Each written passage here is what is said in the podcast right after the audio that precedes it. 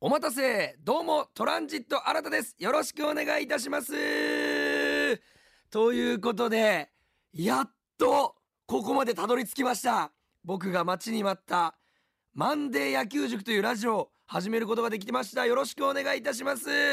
まずねこのラジオを聴いてくださってる皆様になんだこのラジオはと思われているかもしれませんがこれはですねえー、福岡吉本に所属している野球大好き芸人トランジット新たがですね独自の目線と僕にしかできない切り口見方でこのホークスの試合そしてプロ野球、まあ、時には高校野球に、えー、着目してこう細かく細かくマニアックにこう野球を解き明かしていこうじゃないかというラジオになっております。あのー、全く野球に興味がない方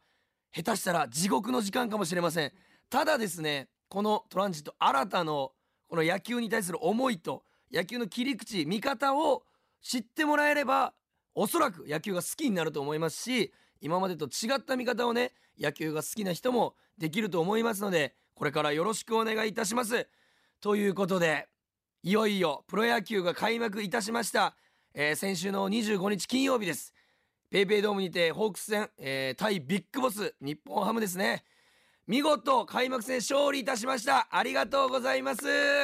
なんかあのー、僕があのー、ホークス関係者のように今ありがとうございますって言っちゃいましたけどももう生粋のホークスファンからしたら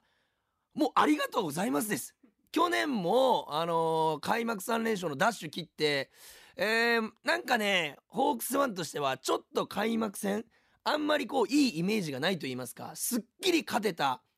思い出がちょっと少ないというかなので開幕戦は毎年緊張するんですけども、えー、見事ビッグボス率いる日本ハムファイターズをやっつけてくれましたけども実際にその開幕戦を見に行ってきましたし今日はそのお話もしたいですしこのねラジオを撮っている1時間前ぐらいですかに選抜高校野球の、えー、福岡代表の九州国際大附属高校が試合をやってまして浦和学院相手にちょっとね終盤、えー、勝ち越されて負けちゃうという試合で惜しくもベスト8で敗退ベスト4を逃すという形になりましたけどもやっぱり高校野球僕も3年間してたから分かります。勇気もらいますね。やっぱり高校球児が、えー、汗にまみれて泥にまみれて1球あのたった1球に全神経を向けてボールを追っかけてるというもうその姿勢が野球。もう野球の全てを語ってる。僕もあの小学校2年生から大学4年生まで、えー、野球をやらせていただきましてこの野球のラジオをさせていただくにあたって視聴者の方はあ聞いてる方々はその誰が喋ってんだと。あなたは誰だと思ってると思うんですけど僕はあの一応大学野球福岡六大学野球という、えー、大学野球のリーグがありまして同じリーグにはめちゃくちゃ強い全国でも勝てるような九州共立大学そして九州産業大学えー、が所属している福岡六大学野球の、えー、中に所属する福岡教育大学という大学に通っていましてそこであの4年生ではキャプテンを務めまして3年生の春にリーグ戦であのベストナインというタイトルを取らせていただきましてあ目の前のスタッフさん拍手ありがとうございます。あのー、一応ねあの打率3割9分5厘外野手1位という成績であのベストナインを取らせていただきましてえー、その後ちょっと低迷したのであの社会人野球には行けずということでまあもともとお笑い芸人もしたかったのでお笑いの道に進んだという野球大好き芸人でございます。出身はですね宗像市で宗像高校というとこに通っておりましてえー、遡っていきますと中学校はボーイズリーグという、えー、公式野球の中学校の野球チームに所属していました。なのでもうほんと生粋の親父も野球をやってましてあの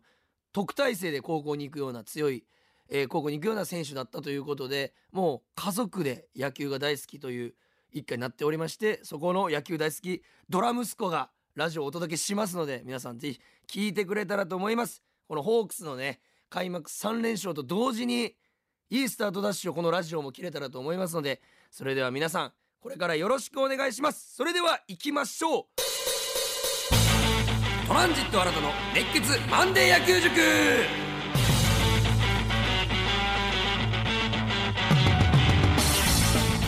はいということで先ほども申し上げましたようにホークスが開幕3連勝。といういいスタートを切りましたけどもこの開幕戦実際に僕 PayPay ドームで見させていただきましてバックネットの方のあの一番見やすいところでね見させていただいたんですけどまずあのオープニングセレモニーであのビッグボスこと新庄剛志さんが派手な登場とそれに対抗する藤本監督のキャラにはないような派手な登場。これがまずあの球場を一つ盛り上げたっていうのがやっぱりそう開幕戦だなっていうのとやっぱプロ野球だなっていうそして久々にあのお客さんがドームに帰ってきましてたくさん。3万5千人の大観衆を聞くとやっぱりこの鳥肌が立つというかうわ華やかだなという野球だなっていう感じがしてそこにまずあの野球ファンとして興奮いたしましたけども早速、えー、細かいことについて話していきたいと思います。まず初戦ですね。開幕戦25日4対1で見事、えー、勝利を挙げましてえー、オープニングピッチャー、えー、開幕投手は千賀投手だったんですけども僕が見るからにはあまりその調子がマックスではないなと。ちょっと立ち上がりボールもばらついてましたし構えたところにはちょっと行きづらい状況だったのかなと思うんですけども相変わらずの千賀さんの9位とフォークあのフォークの落ちるこの落差でまあ三振を重ねてたっていうのが印象なんですけども全体まとめますとまずは苦しい試合だったとえー、スコア的には4対1ですけど1-0のまま8回まで進んだ。これはちょっとホークスにまあはまあそうなってしまったところがある原因がありましてこれあのそもそもホークスは打撃のチームなんですけど去年日本一を逃したのがまあ投手とバッターの歯車が噛み合ってなかったという中で特にバッター陣が例年より打ててなかったっていうのがあるので今年の開幕戦7回までちょっとそれを引きずっちゃってるような匂いがしたというかランナーはめちゃくちゃ出るんですよ。チャンスを作っていく中であと1本が出ないという苦しい試合だったというのが全体の印象なのですっきり勝ったというよりは苦しかったなという印象ビッグボスにしてやられたなという感じなんですけどまず初回ですねあの千賀投手まあもちろん僕が経験したわけじゃないので分かんないんですけどまあ僕も大学野球リーグとかで開幕試合とか1試合目とか大会の1試合目はやっぱり緊張して体が動かないという中で今川選手相手の1番バッターに対してノースリーにしてしまうんですね。スリーボールの状況。ここでまずそのストライクを取りに行くんですけどもその球が150後半出ててまあ球威もあったおかげでそして今川さんがそのノースリーから手を出してくれた。っていうのでセンターフライに打ち取るんですけど僕だったらそのなんですかまあ1番バッターだったらまずノースリーだと手を出さない。もちろん打ってヒットになれば勢いづくんですけど開幕投手でちょっとまあふわっとしてる千賀さんのことを助ける結果に日本ハム側としてはなっちゃったんじゃないかなというまあそれがビッグボスの多分教えなんでしょうけどっていう印象で逆にホークスからしたら助かったというのでまず1回表打ち取る。で1回の裏にですねまあ点数は入らなかったんですけど今年から多分確定でレギュラーに定着しました。三森さん。このね三森さんがすごいいい働きをこの3連戦してくれたんですけど三森さんが、えー、先頭バッターでセンターにいい当たりを打って出るんですね。センター前ヒット。ただ次のバッター今宮さんが結果的にバント失敗をしてしまうんですけどこれ普通だったらフライを上げてバント失敗っていうとこだけ取り上げられるんですけど僕はそうじゃなくてなんで失敗したのかなっていう風な見方をしていきますと2球目のストレートを、えー、バットに当てて打ち上げてしまったんですけどこれ1球目スライダーを見逃してストライクだったんですね。でこれ僕も経験したことあります。野手として。あのバントをする時にやっぱ一番怖いのはバント失敗。でスリーバント失敗といってバントを3回失敗してしまうとアウトになってしまうんですけどまずそれがちょっと心配になると。いうところでやっぱりストライクは1球も見逃したくないわけですよ。ストライク来たらバントをして確実に送ると。それが仕事なので。ただ多分相手の北山投手という開幕投手はルーキードラフト8位のルーキーであまりデータがないという中で多分今宮選手の中にちょっとスライダーのイメージがなかったのかなというところで見逃しちゃってストライクを取られたっていうのでちょっと慌てたんじゃないかなと。んでちょっとバントに力が入って次の球フライを上げてしまうということだったんですけど次のバッター柳田さんこれはさすがというのが結果的にツーベースを打ってワンアウト2、3塁という形になるんですけども何が良かったかっていうと初球を打ちに行ったんですよ。これなんで初球を打つのがいいとかというとバントを失敗した後って一回流れが切れるんですね。ポーンともうゼロになるんです。そこでチームとしての雰囲気としてはあちょっとやばいと。あチャンスを広げられなかった。どうしようっていう中でちょっと消極的にメンタル的になりがちなところを柳田さんは初球をあえて強気に打ちいった。これが開幕してファーストスイングですよ。それを打ちに行って当たりは良くなかったんですけどその初球を打ったという姿勢がレフトの前にポテンヒットを打たせて結果的にツーベースという結果になったの。さすが柳田さんだなという。僕その野球ファンからするとそこに興奮したというか初球行ってくれたっていうところが僕はすごいなんかこう見てて興奮したと言いますか。で結果的に点は入らなかったんですけどもまあチャンスは作れたのかなっていうのがまあ1回の裏そしてまあそっから、えー、2イニング目3イニング目と続くんですけどもうんそのランナーが満塁とか23塁で出るんですけどもどうしてもチャンスで1本出ないというのがこのチームの流れをちょっと悪くしてしまうっていう野球のも典型パターンでありましてでこの大体このチャンスで1本が出ない時って特にプロ野球なんですけど相手バッターにスカンとホームランを打たれて試合が決まっちゃうというのが典型パターンなんですね。これは野球知ってる方はよくあそうだねと思うと思うんですけどもこのパターンにまさかの陥っちゃうというそこで千賀さんの球は悪くなかったんですけども、えー、4回ですかね、えー、石井選手相手の3番バッターがソロホームランを放つも完璧な打球でしたで千賀さんもコメントにありましたけどちょっと嫉妬だったと。甘い球がいっちゃってというとこだったんですけどまさに僕が試合見てて、えー、一緒に見てた、えー、芸人仲間の人にあちょっとチャンスでランナーが帰ってきてない状況なんでこういう時ホームランで決まりますよってもう言った次の球がホームランだったんですよ。僕もびっくりするぐらい。まさにその典型パターンに陥っちゃうかなという、えー、試合の流れでそのまま進んでいったのがやっぱこのホークスのこのまあ勝ったんですけど流れを悪くした原因っ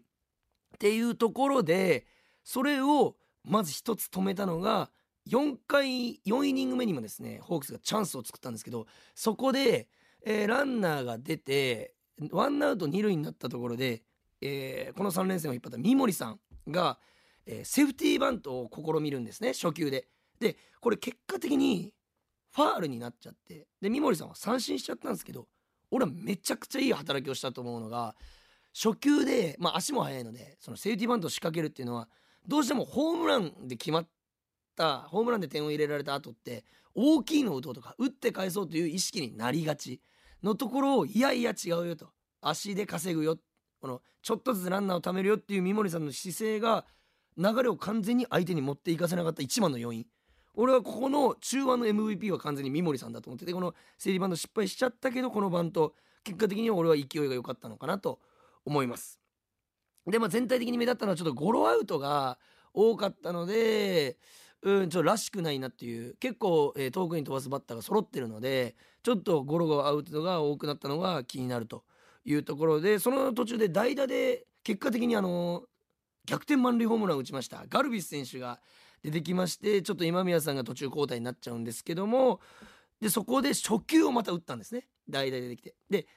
あのこのラジオを通すあのやるにあたってこの何回も言うことになるかもしれませんけどチャンスと代打って絶対に初球なんですよ。絶対に初球を打つべきだし初球を打つことが仕事なんですね。チャンスで回ってくるバッターと代打。これはめちゃくちゃ大事でこれは高校野球でも教わる教わる基本なんですけどこれをガルビス選手がもうほんと忠実にやったとそこでまた球場のボルテージが1個上がった中で僕がちょっとプロ野球だなと思ったのが上林選手ホークスの上林選手が2打席連続デッドボールを受けてしまうんですけどもまあ会場の雰囲気としまして球場の雰囲気としましてホークスファンとしては「え何してくれてんの?」と「また怪我しちゃうじゃん」っていう空気になるんですけどもこれは相手の、え、ピッチャーがわざとではないんですよ。ただその後ランナーに出た上林選手に対して相手の日本ハムのピッチャーがデッドボールを当てた投手あランナーに対してフォアあの牽制をね投げるんですよ。しかも4球も。2回の出塁でデッドボール。これはプロ野球だなと思ったのは上林さん足も速いですしでもデッドボール当てちゃったけどだからといって情を働かせて牽制したらヘッドスライディングで戻るからまたそこ痛みが出るんじゃないかとかも普通に考えたらあるんですよファンとしては。けどそこをあえて牽制で上林選手の足を封じたっていうのがそこが日本ハムのピッチャーのプロの意識をちょっと感じたというか会場はちょっとブーイング気味だったんですよね。なんで形成すんだよデッドボール当てた選手に対してっていう感じだったんですけど野球好きからしたらわ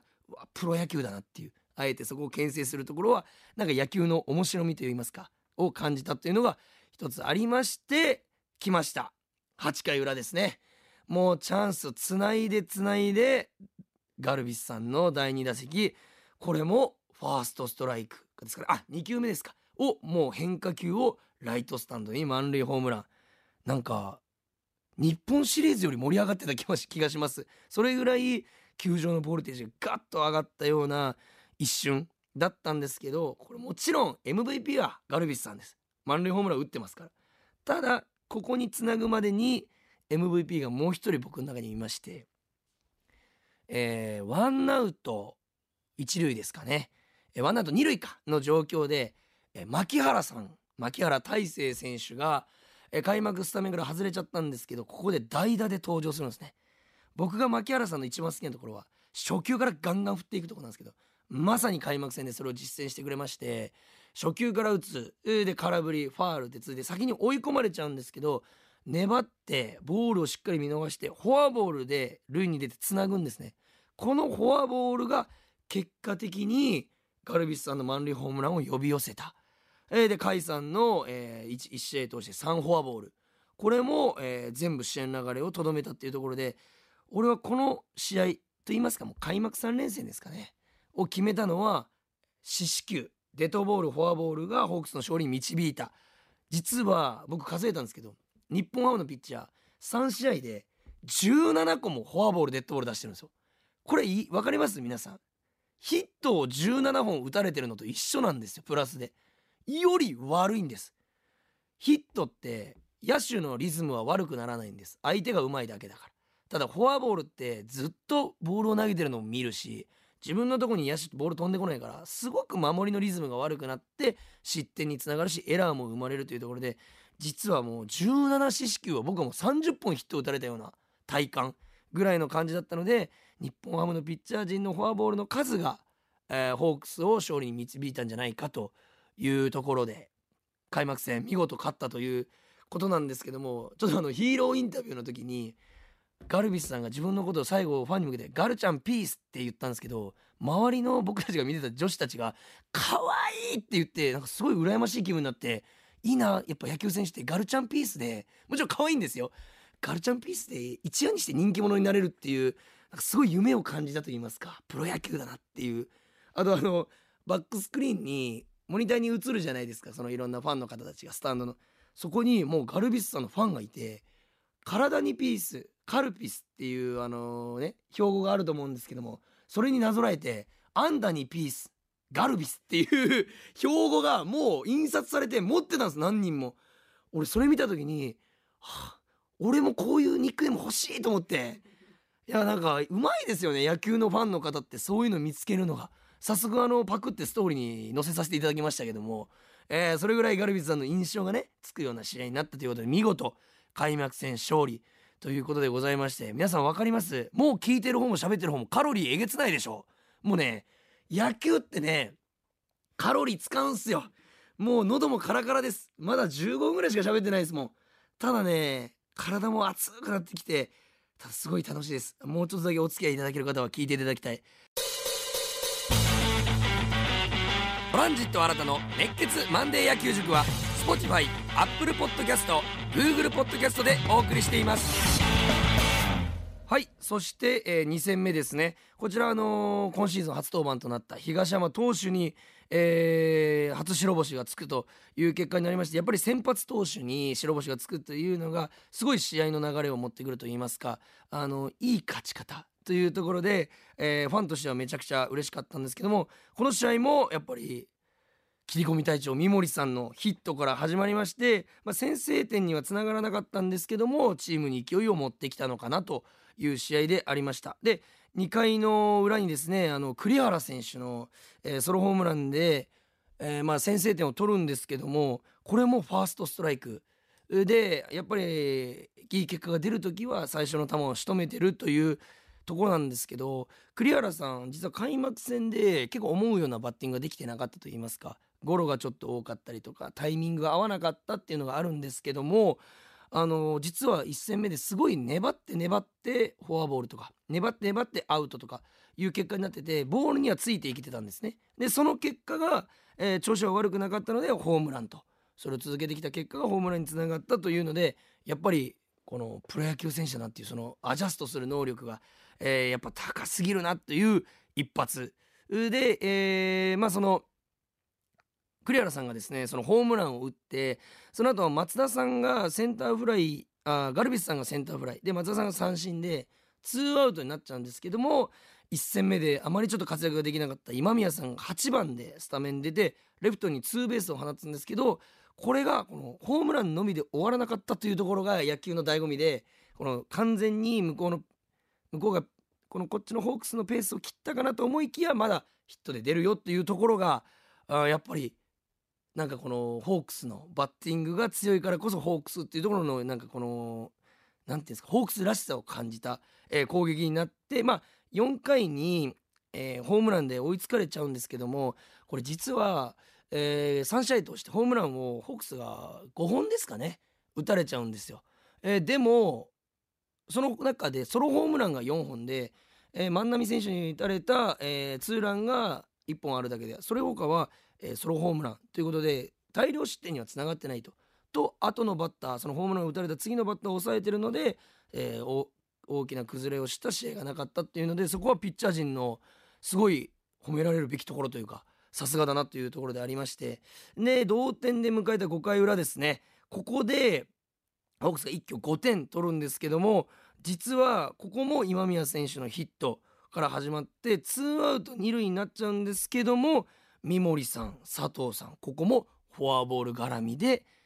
結局満塁になってで柳田さんのここも初球をタイムリーヒット。この3連戦フォアボールの後の初球とかチャンスがフォアボールできて初球をヒット。っていうのでほぼほぼ試合が決まったなという印象ですし結果的にそうなっていまして三森さん佐藤さんのフォアボールが柳田さんの、あのー、まあ、タイムリーにつながってそしてその後グラシアルさん栗原さんとタイムリーが続いたんですけど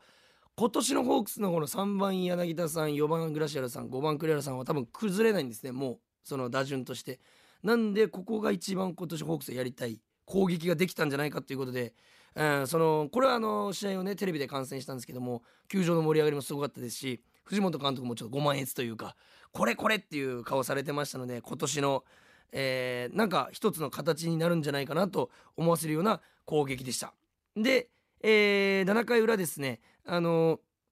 結果的に点は入らなかったんですけどもこの試合でも牧原さんが、えー、また、あのー、初球を打って、えー、ツーベースを打つんですけどもやっぱりここですごいのが先ほども言ったように代打で出てきて初球を振るというしっかりとした準備ができているからこその初球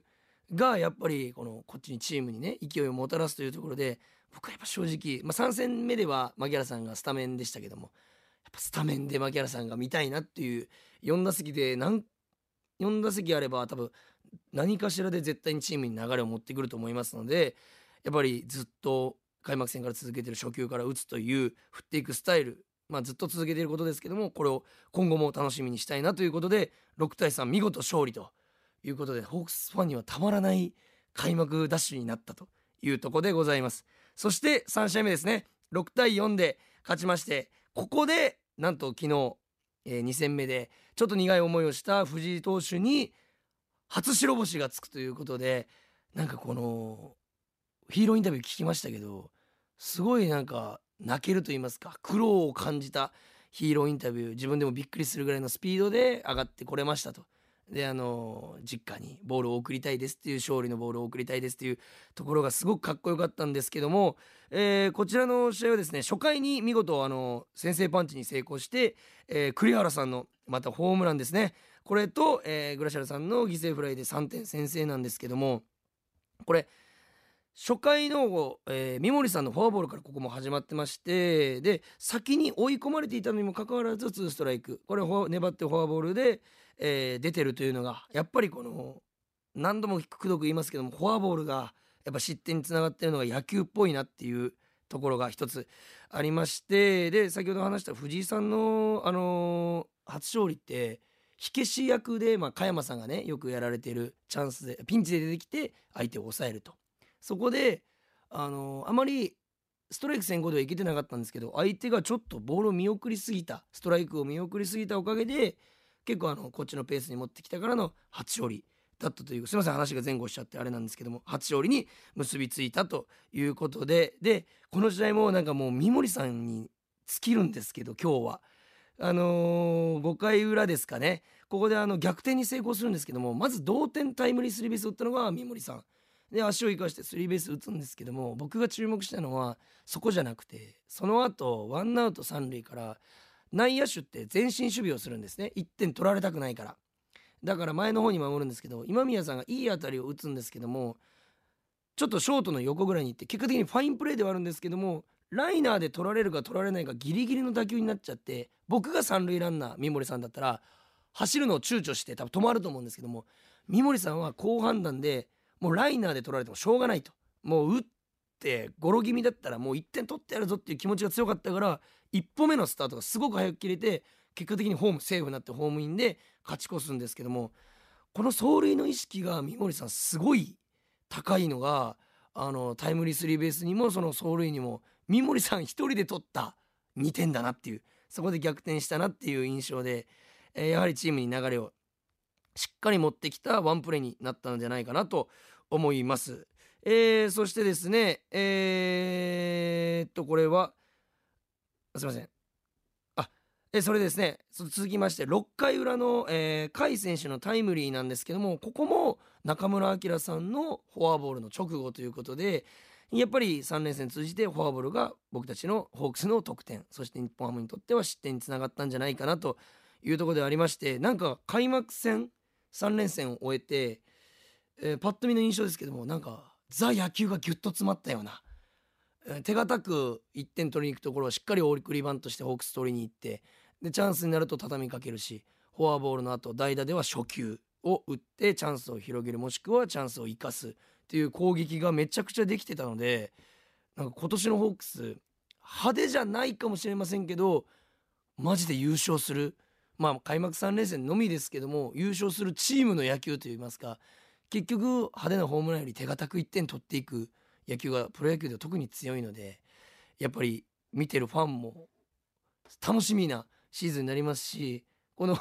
ラジオポッドキャストの、えー熱血マンデー野球塾にすごい追い風じゃないかなと思いますんでこれ聞いている方々はですねぜひ周りにバカみたいに真剣に野球のことだけ話してるやつがいるぞって言っていただいて野球のファンをみんなで集めてここにねメールを送ってもらってちょっと野球に対して討論議論していけたらなと思いますので これからもですねあの僕が野球に新たの見方で切り口でいきますのでやっていきますのでこれからもぜひよろしくお願いいたします。あのですねこのポッドキャストへのですねメールをお待ちしております。kor.rkbr.jp 小文字で kor.rkbr.jp までメールをよろしくお願いいたします。メールの件名にですね野球塾と書いて送ってください。あのですねこれ今なんか僕が野球塾をやってる形になりますけども僕にない意見も欲しいので逆に僕が生徒側になるという野球塾を受けるというパターンもありますのでぜひ皆さんのコメント、えーメールメッセージお待ちしております。これからもですねホークスにも密着しますしもちろんそれ以外のこともガンガン喋っていけたらなと思います。またですね RKB ラジオのエキサイトホークスではホークス戦を今年も全試合放送しますのでそちらもぜひ、えー楽しみに見てみてください。よろしくお願いいたします。本当に野球のみのすいません。もう野球に集中したら一切お笑いを忘れます。僕は。ただそれぐらい熱があると思って聞いていただければと思います。それでは今日はありがとうございました。これからもよろしくお願いします。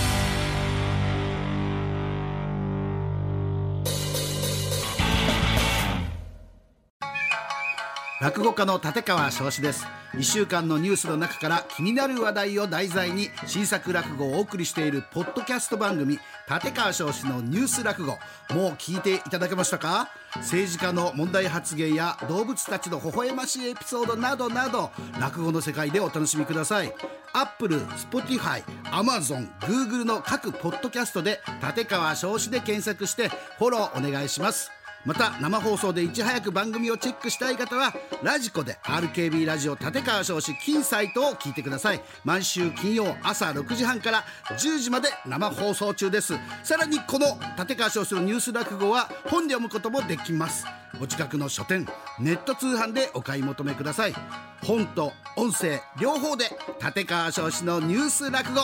どうぞごひいきに。めちゃくちゃお得ですからねこれね。ああ毎週考えてんだよ。